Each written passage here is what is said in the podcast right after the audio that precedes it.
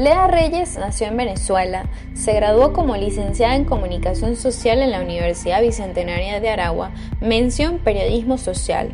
Con una voz encantadora logró hipnotizar a la juventud por las mañanas en un programa de radio. Con un talento increíble y unas ganas de triunfar, decidió tomar vuelo y, como la mayoría de los venezolanos, aventurarse en el extranjero, después de obtener su título.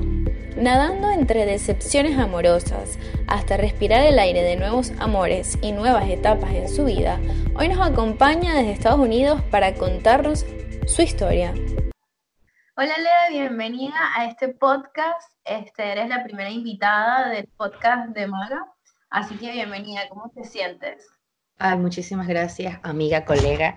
Me siento súper bien porque desde hace tiempo creo que hemos estado planeando la oportunidad de hablar, de ponernos al tanto en lo que está cada uno y bueno, yo creo que este es un momento perfecto para contarnos todo. Exactamente. ¿Alguna vez este, escuchaste de los podcasts? O sea, los podcasts no son muy eh, viejos, pero tampoco son tan, tan nuevos. Sí, sí, bueno, yo he escuchado, he visto también últimamente bastantes personas que están como que emprendiendo en eso por el hobby, por la pasión de que quieren hacer algo de, relacionado a sus intereses, etcétera, etcétera. Quieren informar, tienen esa eh, desesperada necesidad de informar. Y pues bueno, aquí estamos.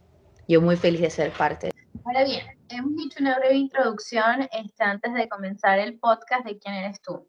Tú eres eh, licenciada en comunicación social que es una, carrera que tiene muchos matices, este, ¿qué fue lo que, lo que pensaste en el momento que estudiabas? ¿Qué te iba a definir? O sea, ¿qué te definiría? Mm, bueno, yo creo que eso es una pregunta bastante profunda, porque igual cuando tú comienzas una carrera, tú eres muy joven, yo tenía 17 años, para ser exacto, y yo todavía no estaba segura qué me iba a definir yo estaba segura de que si que lo que yo estaba estudiando eh, atraía, hacía como que algo que hacía clic en mí y yo decía, bueno, es un reto bastante grande. En Venezuela la comunicación social es una de las carreras con más competencia. Hay muchísima gente talentosa, muy guapos, eh, muy aptos, muy preparados. Y yo no sabía yo tenía 17 años, tenía muchas inseguridades. Yo no sabía si yo iba a ser una persona que iba de alguna manera a hacer realidad esa necesidad de pertenecer a algún sitio donde yo pudiera desarrollar mi carrera. Yo creo que yo estaba súper confundida, yo sabía que yo quería estudiar eso. Eh, no todo el mundo te dice estudia eso, eso es algo que tú estudias por pasión. Mucha gente te, te recomienda otras cosas, pero cuando está allí, ah, yo creo que tienes que hacerle caso. Tú vas a pasar muchos años de tu vida estudiando una carrera y si no te gusta vas a sufrir muchísimo. Así que bueno, yo comencé eh, a los 17 años. Ese mismo año, en, dentro de mi casa de estudio, eh, salió una oportunidad para hacer un casting para conseguir la nueva voz de un programa de radio. Yo lo hice totalmente en juego porque yo no sabía cuáles eran mis aptitudes, mis capacidades para hacer radio. Yo estaba, yo era una niña en el primer semestre de mi carrera. Y yo lo hice por curiosa, porque yo estaba acompañada de un grupo de amigos que me dijeron atrévete y yo lo hice impulsado con esa ingenuidad. En ese sentido yo, no, yo tenía como mi realidad bien clara. Es ahora que abro un paréntesis y te digo, nunca es bueno tener tu realidad tan clara. ¿Por qué? Porque te frena de aspirar hacia arriba, de ver lo que eres capaz de hacer y el compromiso que puedes adquirir la gran... demasiado. Exacto, nunca puedes hacerlo, porque quizás estás viviendo una vida, quizás que tú le dices y no te, no te llena, no te sientes feliz, no te sientes impulsado por nada, quizás no tienes un trabajo de tus sueños, no tienes una pareja, estás solo en un país que no conoces. No sé cuál será la circunstancia de todas estas personas que vivimos en el planeta. Hay personas que viven circunstancias muy difíciles que de verdad no quiero ni siquiera eh, mencionar porque estamos en happy hour. Pero es una realidad de todos los días, así pero es una realidad muy fuerte. Es un, es un, es, un, mundo que no es apto para personas que se dejan devorar con todas estas malas energías. Y yo fue, yo hice como un voto de, de, de fe en ese momento.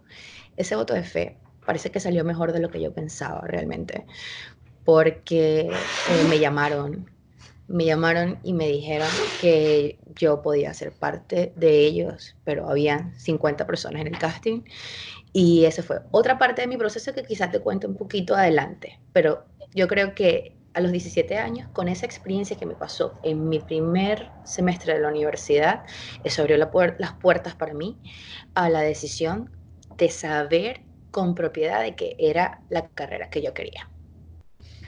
Y entonces hablando, hablando de la radio, este, entraste entonces en, en, este, en este casting, ¿no? O en el, como digamos, en el cuadro de las 50 personas y luego hiciste el casting. ¿Y luego qué pasó? Escogieron a 21 personas. Hicieron este casting en dos locaciones. Una fue en mi universidad, donde hay millones de personas estudiando, uh, y la segunda fue eh, la Casa Italia de Maracay. Fue y el de la Casa Italia de Maracay fue un casting de dos días. En mi universidad solo fue de un día. Entonces, imagínate todas las personas que estaban relacionadas con el medio, que su familia estaba dentro del medio, que de pronto le dijeron para audicionar y es, yo creo que la mejor emisora que, había en Venezuela hasta ese para el momento y por muchos años, muy prestigiosa. Entonces yo dije, bueno, ¿sabes qué? Yo estoy aquí seleccionada. Me acuerdo que en ese momento anunciaban a los seleccionados de las 21 personas seleccionadas por Twitter y yo vi mi nombre y yo no lo podía creer. Wow. Porque mi casting, yo considero que yo, yo no sabía, no tenía herramientas comunicacionales en ese momento. Yo estaba comenzando y no sé, yo creo que fue parte de el universo me quiso decir algo en ese momento y conspiró para que pasara y me lo hiciera entender. Y después de eso, ¿nos quisieras decir cuál era esa, esa radio en Venezuela para ese momento? Bueno, sí, por supuesto, era la Mega 96.5 FM, porque yo me encontraba viviendo en la ciudad de Maracay. Entonces, la Mega tiene locaciones en todo el país. De hecho, la Mega Caracas, la que está en la capital, es donde la mayoría de sus locutores son estrellas. Son personajes muy importantes de la farándula venezolana, pero que tú estés en cualquiera de las otras locaciones te abre un camino enorme en tu carrera. Entonces, es algo que todo el mundo mataría por hacer, literalmente. Ahora cuéntame algo, ¿qué cambió la radio en ti? Cuéntame. Bueno, cambió muchísimo porque así no, muchas personas no lo crean. Yo me considero a mí misma una persona muy tímida, una persona que a veces por el miedo de quizás socializar, de hablar con las personas o de, recibir una mala mirada de alguien, a veces me, frenaba un poco en ese tema social. Este, mira, tenemos acá una invitada especial. ¿Cómo se llama? Cuéntame. Ella se llama Phoebe. Eh, ella es un tuxedo cat, eso quiere decir que es un gatito negro con el cuello blanco como si fuera un un traje de novio. ¡Ay, qué cuchura! Sí, em, es, un amor. Eh, de verdad que yo creo que la parte más linda de, yo creo que de emigrar o algo, es conseguir cariño en esas pequeñas cosas que te puedan sentir, hacer, dar amor, que te pueden hacer sentir querido. Y bueno, esta que está acá ha sido también una parte muy bonita de mi vida acá. Em, y bueno, nada, o sea, como te estoy diciendo, yo em, tenía esa responsabilidad muy grande y, yo creo que yo di lo mejor eh, con ese reto. Yo me recuerdo que luego de ahí pasaste a otra radio que está en Maracay, ¿no? No, no me acuerdo muy bien cómo se llamaba la radio. Este, pero yo me acuerdo que tú eres una de las pocas personas que yo conozco que de una, de una vez tiene un programa de radio sola, con tan poca experiencia y, tan joven, ¿no? Este, ¿Qué sentías en esos momentos? Bueno, cabe destacar que la Mega, en la Mega en este programa, yo llegué hasta la final. Yo no, yo, yo no gané. Eh, sí, ganó otra persona, una amiga muy querida mía. Y yo trabajé con la Mega años después, cuando ya yo estaba más madura, yo tenía 19 años, ellos me llamaron y como quizá le gustó, no sé realmente qué fue, pero le gustó mi participación, etcétera, etcétera, ellos quisieron contactarme para trabajar con ellos. Y yo, bueno, yo tuve un micro de turismo, turismo de Venezuela en esta emisora, que también era algo muy importante y mm, después que sucedió todo esto, eh, eso yo creo que fue lo que me abrió las puertas para que en otras emisoras me dieran el voto de confianza y yo poder trabajar con ellos. Eh, en otras emisoras eh, no fue un micro, fue un programa completo. El, el, reto mm, siempre fue un poco más alto, como que la vara siempre estuvo más alta, nunca fue menos o nunca fue más fácil para mí. Me acuerdo mucho que a las 6 de la mañana este, ya nos conocíamos y yo colocaba la radio y decía, mira, ahí está mi amiga Leda, vamos a escuchar su programa. A mí me encantaba eso, trataba de hacer la mayor publicidad posible, ¿no? ¿Por qué terminó luego eso? Bueno, eh, realmente la última interacción que yo tuve con el mundo de la radio fue, yo estaba finalmente como productora en, una radio que se llama eh, Radio Show en el centro de Maracay. En ese momento no estuve como locutora porque ya yo estaba teniendo estos pensamientos de, irme del país. ¿Qué sucedió, ¿Qué sucedió antes de Radio Show? Yo sí estaba como host, como animadora de un programa en Radio Estéreo, esa es otra emisora que quedaba igualmente en Maracay. Eh, esta emisora pasó por problemas políticos porque era una emisora que no estaba apoyando al gobierno. Em, abruptamente un día, como todos los venezolanos que sabemos lo que sucedió en RCTV, solamente un día vinieron eh, un grupo de Fuerzas Armadas y abruptamente se cortaron la señal. La emisora acaba de destacar que tenía siete años de concesión, más eso quiere decir que tenía siete años de derecho para seguir informando, pero simplemente como no era la tendencia, no era la inclinación política, se tomó la decisión de cerrarla y bueno, yo tenía censurar. Y bueno, ese es otro tema que bueno, está sobre la mesa, pero es algo que yo creo que no es un secreto para nadie. Y es muy difícil, es muy difícil ser periodista en un país donde no hay libertad de expresión. ¿Cuándo tomaste la decisión de salir del país? Bueno, en ese momento yo estaba terminando de trabajar con esta emisora, yo tenía un contrato de trabajo.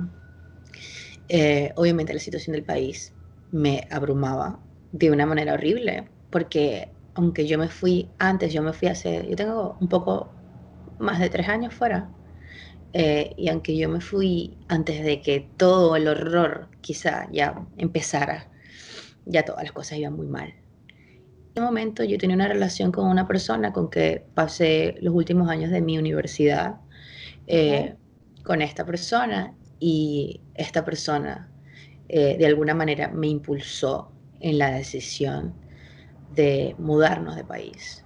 Fue, yo estaba aterrada, yo estaba aterrada porque yo en Venezuela yo vivía con mi mamá. Yo era como si una niña de mamá porque yo básicamente no tenía responsabilidades grandes, solamente estudiar y trabajar, que lo hacía por hobby, por pasión.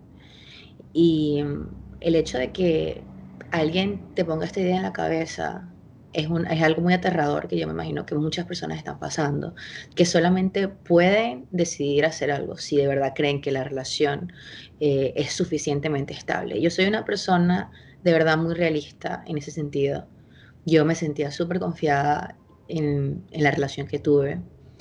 Y, le di un voto de confianza y yo dije, bueno, con todos los miedos del mundo, hagámoslo. No va a pasar ahora porque yo tengo un contrato de trabajo en un lugar, pero podemos hablar de esto después que termine el contrato. Así que así fue. Que lo fueron proyectando con el tiempo, o sea, fue algo que no fue solo tú, sino que entre los dos se encaminaron a eso. Exactamente, y no fue algo que pasó de la noche a la mañana. De hecho, pasaron muchísimas cosas en el intermedio para, antes de irnos. Eh, no fue algo fácil, no fue algo rápido. Y, quizá el día de hoy me digo que, que, bueno, gracias a esa persona quizá quizás han pasado muchísimas cosas que han llegado a mi vida. Y es algo que tengo que destacar, que bueno, actualmente la relación no funcionó eh, por diversos motivos. A veces yo creo que tienes que estar en la misma página con esa persona en muchos sentidos y a la hora de emigrar como pareja es más difícil de lo que parece. es más complicado. Es más complicado, es terrible. Bueno, literalmente yo no emigré en pareja porque no nos fuimos los dos al mismo tiempo. Él estuvo como nueve meses viviendo en ese lugar, en este país donde llegué, en Chile, antes que yo, antes que yo llegara. Aparte que mm, haciendo un, acotando algo que la convivencia es muy difícil a la hora de, de emigrar, porque ya no estás en tu zona de confort, tienes que empezar a conocer otra parte de la pareja y yo creo que eso es una de las cosas que a veces te sintoniza o no. Claro, yo digo que tú empiezas a conocer a tu pareja y actualmente tengo este pensamiento y yo creo que nadie me lo va a cambiar, obviamente por mis experiencias propias, que yo tenía una relación de que casi dos años y medio, porque fueron mis últimos años de universidad. Y, era una relación muy bonita, etcétera, etcétera. Pero yo creo que tú conoces a la persona realmente cuando convives con él, cuando estás allí día a día, cuando estás allí en los momentos malos, en los momentos buenos, cuando conoces cómo reacciona ante los momentos malos, ante los momentos buenos. Eh, y otra de las cosas que yo digo que tiene que hacer clic es que las dos personas tienen que estar en la misma página en cuanto a responsabilidades, porque si tú emigras a un país no emigras a hacer turismo, emigras a trabajar fuerte en horarios que quizá tú no estás pensado, no estás como estimulado a trabajar y tienes que hacerlo. Entonces tiene que haber siempre un balance en ese lugar. Tiene que haber una persona que te, que te diga después de un mal día, bueno, sabes que tú puedes, tú puedes, tiene que haber, como decir, esa retroalimentación, ese feedback entre la pareja, que es muy importante. Y solo se consigue cuando las dos personas están en la misma página. Que te tiene que sumar de alguna forma, porque emigrar no es para nada fácil, tienes carencia, hay afectos que no están, entonces, bueno, realmente, bueno, eso es un tema un poquito más complicado de, sí. Sí, el tema, el tema emocional en cuanto a emigrar es bastante, bastante amplio. Yo creo que quizá la persona apta para, como decirte, englosar todo lo que sufre un inmigrante tiene que ser un psicólogo, porque es bastante amplio. Hay días que tú te sientes que te puedes comer el mundo, pero hay días que no estás así. Hay días que tú estás, bueno, pero es que extraño todo, extraño, bueno, todos los que somos inmigrantes sabemos lo que extrañamos. Cada quien tiene un afecto personal, millones de cosas que extrañan. Así que es cuestión de eso. Después de que llega la situación Leda a Chile, ¿cómo cambió Leda en ese momento en Chile? Uf, yo creo que yo no soy la misma persona. Yo no soy la misma Leda que yo conocí, que yo conocí durante 23 años sí, porque yo me fui de Venezuela cuando yo tenía, estuve a punto de cumplir 23 años. Yo, cambié de los pies a la tierra, te lo dije, en el sentido de la convicción para realizar mis propios intereses. Ya no era que yo tenía a mis padres, a mi familia que me estaban allí haciendo porras, dando ánimo. Eh, yo tenía que salir adelante todos los días a trabajar por mí, por, siempre buscar el momento y la oportunidad de tener a mi familia conmigo, porque así es, todo lo que uno hace eh, es para tener esos pequeños momentos con nuestra familia. Tiene un propósito. Claro. Le di valor a muchas cosas que quizá antes no le daba. Aprendí de corazones rotos, de, de, las personas, de cómo funciona una relación real, de lo que yo quería, de lo que las otras personas que estaban a mi lado necesitaban y, y a darle valor a ese tipo de cosas que quizá antes no le daba porque yo estaba en mi zona de confort. Entonces digamos que es un giro de 180 grados completamente. Sí. Justo. Sí, o sea, yo puedo decir que yo siempre he sido una persona conectada con lo que, de las necesidades básicas del ser humano, emocionalmente hablando. Eh, yo no soy una persona apática, al contrario. Eh, sin embargo, la vida te cambia en el sentido de que tú, una vez que emigras a un país, estás conectado con todo. Estás a veces caminando en la calle y ves una pareja con un perrito moviéndose y toda la cosa y ves la felicidad, la alegría en sus caras y eso te da alegría, sonríes con ellos. Cosas tontas como ver un, no sé, niños caminando en la calle con su mamá te, te llena, entonces tú te conectas. desde ese punto de vista. Es muy bonito, de verdad. Sí, o sea, es, es buscar eso. Yo creo que emigrar es un vacío muy grande que tienes, eh, ya que estás solo en un lugar desconocido. Pero tienes que buscar esas pequeñas cosas para mí, para ser feliz, para, para saber de que cada día cuenta y no ser infeliz en el proceso. Brava. Eso hay que escribirlo todos los días, leerlo todos los días, porque es, es, muy duro, es muy duro para las personas que, que emigramos, que estamos fuera, lejos de la familia. Ahora bien, Venezuela. Sin entrar en temas políticos, ¿sería un destino que les quisieras mostrar a tus hijos, a tu esposo, a tu familia? Cuéntame. Bueno, todavía no tengo hijos, eso no está en los planes en estos momentos. Mis futuros hijos, no sé, dentro de 10 años, pues. Pero, mira, yo tengo en mi corazón amor por Chile, tengo mucho amor por Chile y todo lo que sucede en Chile, obviamente, lo que sucedió en Chile durante estos últimos meses me dolió muchísimo, porque yo que viví allí sé las necesidades reales de, de un chileno y de un extranjero al mismo tiempo, porque tengo mis mejores amigos eh, y amigas viven allá y son chilenos.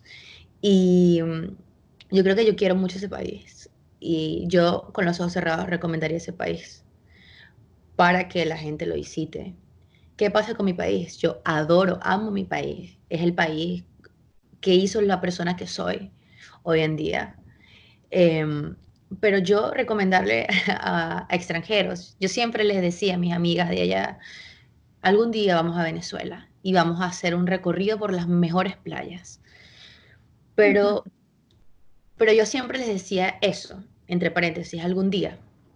Yo no puedo decirle ahora, hoy en día, en el 2020 eh, yo quiero ir a Venezuela con mi esposo. Primero que nada porque yo he desarrollado mucho amor por las personas que tengo a mi alrededor y yo decir eso en estos momentos como está Venezuela sería para mí súper irresponsable porque si, uno, si uno como venezolano está eh, como allí en medio del peligro todo el tiempo, que venga un extranjero es algo como muy delicado. Eh, y no, no lo recomendaría hoy en día, pero está en mi libro de vida para viajar cuando todo se arregle con mis amigos y mi familia. Leda, ¿qué es no despertarse en casa? Uf, esa está difícil. bueno, no despertarse en casa es no oler el café en las mañanas de mi mamá, de escucharla, de ver el noticiero con ella, de estar con mi hermano, porque mi hermano también emigró a un país diferente al que estoy viviendo en estos momentos, de no compartir, de saber que los fines de semana voy a ver a mis sobrinos o a mis hermanas, eh, de no ver a mi papá, que de alguna manera los fines de semana yo también estaba en contacto con él. Em, es, es, es fuerte, es tratar de amar otras cosas, pero con ese recuerdo vigente todo el tiempo extrañar la comida de tu mamá, morirte por la comida de tu mamá, em, extrañar tu camita, eh, eh, extrañar tu camita, extrañar la comida de tu casa, extrañar desde la señora que vendía helados dentro de la urbanización. Es todo, vas a extrañar la ciudad donde, donde estuve y pasé unos momentos excelentes en mi vida. Así que yo creo que no estar en mi casa para mí representa nostalgia, total. Mira, todo venezolano piensa que uno está como dividido, ¿no? Está los, el afecto que quedó en Venezuela y los que estás creando día a día en la actualidad, ¿no? Y entonces sale este, este tema porque nos obligaron a salir, o sea, fue una cosa que no se planeó demasiado, ¿no? Este, y siempre llega el tema de ataques de pánico, de depresiones, influenciados obviamente por temas familiares, este, por esa carencia de, de, afectos, ¿no? De, de, sentirte en una realidad que, que, que, te llegó así de la nada, ¿no? ¿qué le dices tú eh, a esas futuras generaciones que están todavía en Venezuela y a los que estamos a puntito de llegar a los 30, que en algún momento nos, o sea, nos habíamos visto o visualizado de otra forma, pero que esto fue lo que nos tocó vivir. Bueno, yo digo a todas estas personas que estamos pasando por momentos diferentes y momentos fuertes y, y bastante complicados, que el ánimo, tienes que tener ánimo, día a día tienes que estar allí, como decir, eh, empujando hacia adelante, tus ganas de salir adelante, tienes que... Mira, yo hace poco fui a una conferencia de venezolanos acá en Filadelfia y yo me sentí, wow, me sentí muy bien. ¿Por qué? Porque eh, fueron sentimientos encontrados de que el calor humano, de que, de que esas cosas, de la manera de comunicarnos, te hace sentir como que tú estás hablando con tu mamá. Em, y habían personas... que tienen los venezolanos, o sea, eso es algo que tenemos nosotros desde, Mira, nosotros algo nuestro. Sí, pero sabes algo, yo he analizado esa situación y si, no sé, una persona de Italia sale al mundo y se va a vivir a Perú, un ejemplo, eh, siempre se va a sentir nostálgico acerca, si escucha a otro italiano hablando, un italiano que vivió en tu misma ciudad de casualidad, porque ese tipo de casualidades siempre están pasando. Así que yo creo que más allá de los venezolanos, de que somos venezolanos, eh, es el ser humano que se siente como, como de alguna manera eh, empático con ese tipo de cosas que te hacen recordar tu, niñez. Eh, las palabras. Yo hablar con un venezolano me hace sentir en casa y no necesariamente porque conozca al venezolano, es porque me crié de esa manera. Y cabe destacar que en esta reunión donde fui, habían personas que tenían 20, 30 años viviendo acá, que tenían hijos, que, les, que bueno, les enseñaron a hablar español y toda la cosa, porque acá donde yo estoy se habla por inglés. Entonces, criar un hijo también es saber de que tú le vas a enseñar acerca, todo, acerca de tu país, de todas de las cosas que te hicieron feliz, pero ya estás aceptando que quizá no vas a regresar nunca más. Y esa es la parte de emigrar que más hace como ruido en la cabeza. Decir, ya después que tomé estas decisiones, ya no es una opción vivir para siempre allí. Es una opción de ir si todo se arregla y de compartir con los míos, con mi familia, pero no es una opción quedarme allí por el resto de mi vida. Modo turismo en Venezuela, pero Exacto. no volverías. Eh, no, yo porque hice mi familia acá en Estados Unidos y desde el momento que yo tomé esa decisión, yo supe lo que dejaba atrás y fue algo que así hemos estado mucho. Muchísimas personas, igual las personas que quizás se asilan políticamente en un país, saben que están dejando atrás muchas cosas, pero tienen que hacerlo. Y a veces el deber, a veces es porque te enamoraste y porque simplemente no quieres estar con otra persona que no sea esa y tomas estas decisiones que cambian mucho tu vida.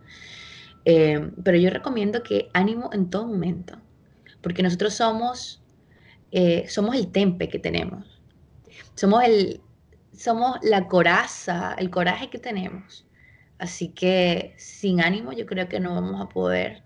Tenemos que tenerlo, mantenerlo más que todo, porque tenerlo lo puedes tener intermitentemente, pero es mantenerlo.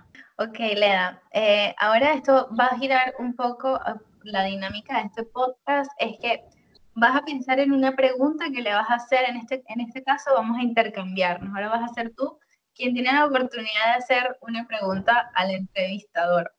Este, mientras lo piensas, yo voy a hacer una pausa publicitaria aquí rapidito mientras tu cerebro piensa, ¿ok? Bueno, este podcast es gracias a Traje de Baño Santanas, hechos a tu medida. Cuando desees este, un traje de baño con el modelo de aquel, pero en la pantaleta del otro. No esperes más y comunícate con Traje de Baño Santana, que te lo hace a tu medida con la tela y son excelentes. Estamos ubicados en Maracay. Em, cuéntame, ¿qué fue para ti decidir hacer un asilo político en este país y saber de todas las cosas que, que vienen, que no vienen eh, para ti? como venezolana? ¿Regresar a tu patria? ¿Qué vino a tu cabeza cuando hiciste esa aplicación? Ahora, yo estuve ocho meses intentando entender qué pasaba eh, en Venezuela y qué pasaba en mi mente. Porque yo llegué así como, como, con un paracaídas a, Italia y no tenía un plan A ni un plan B. Este, y ese único plan era quedarme para tener una mejor calidad de vida, para tener un mejor futuro, ¿no? En, en Italia. Y una vez que tomé la decisión, sabía que iba a dejar a mi país a un lado. O sea, 10 años o más incluso en los que no voy a poder regresar. Entonces, yo creo que mucho, mucho llanto, muchas lágrimas antes de, de tomar la decisión, incluso tomándola cuando tienes que te representa, dices yo soy venezolana, pero al final de cuentas, bueno, es un papel que que, que está contigo igual, o sea, tú vas a ser venezolana donde quiera que estés, eso nunca lo vas a perder. Este, pero tenía un propósito y tengo un propósito y es encontrarme con mi familia de nuevo, ya sea en otro país del mundo, en Venezuela ya no podemos este, estar, pero esa es la meta. Y seguir, seguir apoyada porque Italia no me ha tratado para nada mal, ha sido un país espectacular, creo que le ha dado mucha oportunidad a las venezolanas y, y, eso es muy bonito, porque hace 40 años era otra historia, eran los italianos que llegaban a Venezuela y ahora somos los, los, los hijos de esos que regresan a, a, su tierra. Entonces, día a día es, es darte cuenta de que la decisión es, es la correcta a pesar de, y los sacrificios que tienes que hacer este, valdrán la pena en edad. ¿Tú crees que, esto es una, una, una eh, pregunta súper metafórica, ¿tú crees que todos los caminos llegan a Roma? Te explico por qué. Cuando yo era muy pequeña, eh, siempre eh, veía esta, esta, no sé si tú lo tienes presente, en una serie de Disney que era um, Lizzie McGuire. Y ella hace un viaje para Roma con sus amigos y todo, ¿no? Entonces yo me imaginaba ir a Roma, pero tipo haciendo una, una película, este, de vacaciones, whatever, ¿no? Eh, luego, cuando mi mejor amiga tomó la decisión de irse a estudiar, de venirse a estudiar a Torino, yo le prometo en el aeropuerto internacional de Maiquetía que la iba a visitar. Pero mi situación en ese momento, mi proyecto no era irme a Italia, yo quería terminar mi carrera. A fin de cuentas, llego a Italia por otras razones, pero voy a, voy a Roma, pero voy a Roma de vacaciones, a disfrutarla. Entonces, yo me imagino que eso fue algo que yo decreté en algún momento de mi vida y que luego, eh, con el tiempo, se hizo realidad. Entonces, imagínate que Roma sea una meta crees que todos los caminos llevan a Roma? Ok. Bueno, yo creo que sí. Yo creo que sí. Em, te lo digo en base a mi experiencia. Hay algo que, de toda esta historia que relataste, algo que me hizo sentir familiar. Em, porque de alguna manera tu meta era estar allí, ir para allá, pero tenemos tantas metas cada persona diferentes que, que yo creo que no importa cuánto tiempo dures para llegar a tu camino, la cosa es hacer todos los días algo diferente para que puedas estar allí. Mira, yo por lo menos en lo personal, yo, yo desde pequeña, yo me imaginaba eh, estar casada con alguien que fuera la persona que yo soñaba. Eh, con todo este tipo de cosas, eh, cualidades positivas que a mí me llenan como mujer. Y, es algo muy cursi yo decírtelo y exponerlo, pero de alguna manera como que la vida, pasando por circunstancias que no me imaginé, con personas que tampoco me imaginé, eh, hicieron que ese sueño que yo tenía desde pequeña se hicieron realidad.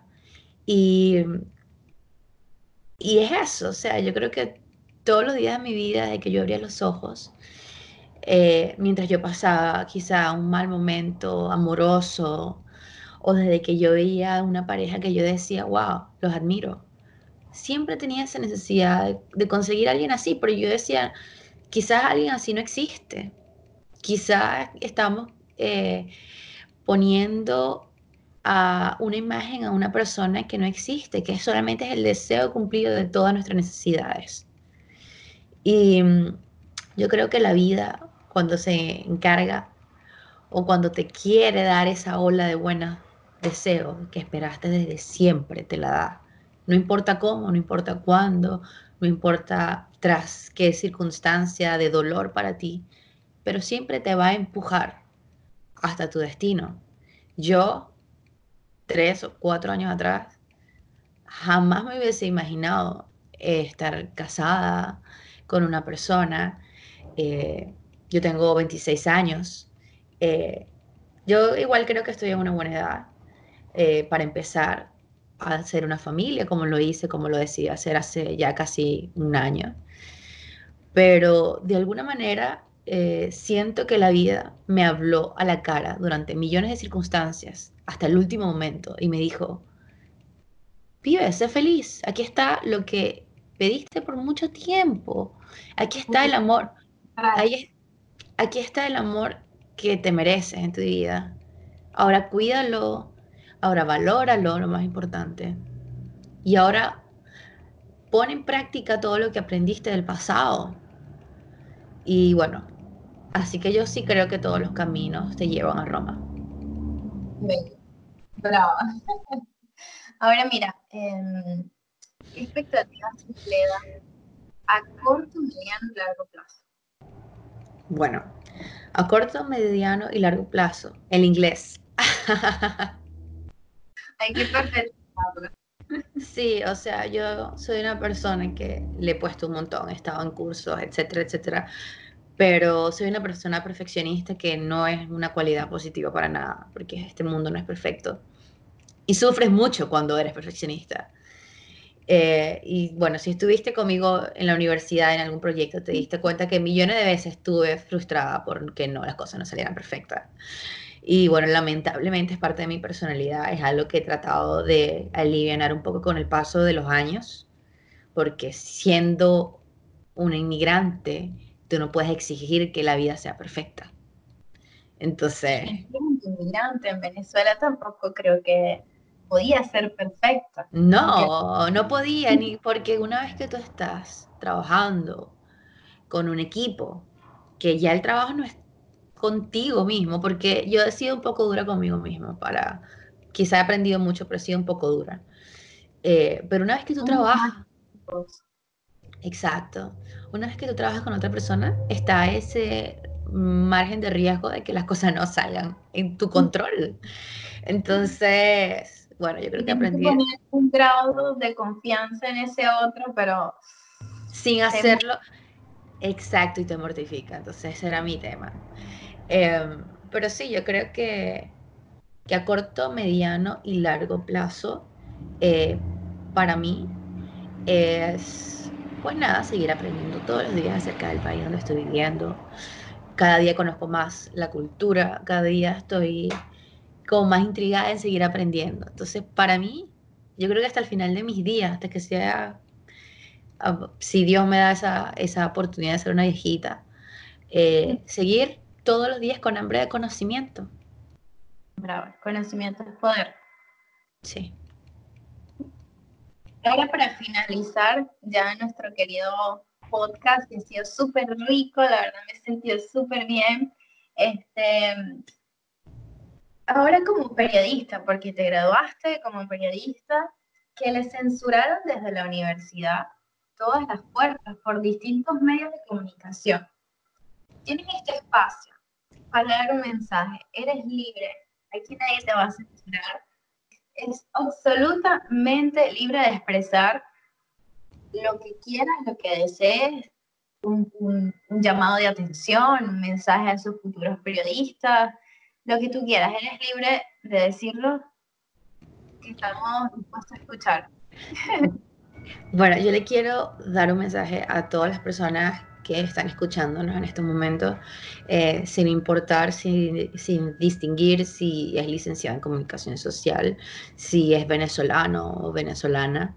Eh, yo quiero dar un mensaje un poquito como más humano, porque sin importar nacionalidades, que es una de las cosas que he aprendido durante este tiempo, a no excluir a nadie, eh, yo creo que la depresión es algo que este mundo actualmente está lidiando de una manera catastrófica, que muchas personas la depresión gana les gana la batalla. Y independientemente si tú estás viviendo con tus padres y tú eres español y estás viviendo bien y, y tienes una pareja al lado, pero tienes estas ansiedades que te hacen quizás quebrarte de manera inesperada, yo doy un mensaje a que no dejes que te ganen los demonios que tienes por dentro, de que sigas adelante sin importar, importar cuáles sean tus dificultades. Saber de que siempre vas a tener personas que te amen, que te apoyen y aún así estés en la distancia o no estés en la distancia, estés en un proyecto que quizás creas que es demasiado para ti. Yo creo que la actitud que tengas ante estas circunstancias difíciles va a determinar cómo va a ser tu vida. Tú decides si sufrir, si ser feliz, pero recuerda que tú eres el capitán de tu propia vida. Así que, digámosle, no a la depresión, siempre tratemos, si nos sentimos mal, si nos sentimos apagados por cualquier circunstancia y, creemos que no tenemos salida en cuanto a eso, eh, siempre dejemos atrás ese, ese déjà vu o, ese, eh, no juzguemos. Eh, el ir a terapia, el ir y encontrarte con un profesional que te ayude a aclarar tus pensamientos. Eh, el mundo tiene muchísimas cosas bonitas, pero también tiene muchas decepciones. No caigamos en encerrarnos en una burbuja cuando estamos rodeados de posibilidades para mejorar nuestra salud emocional. Así que ese es el mensaje que quiero darle a todo el mundo. Brava.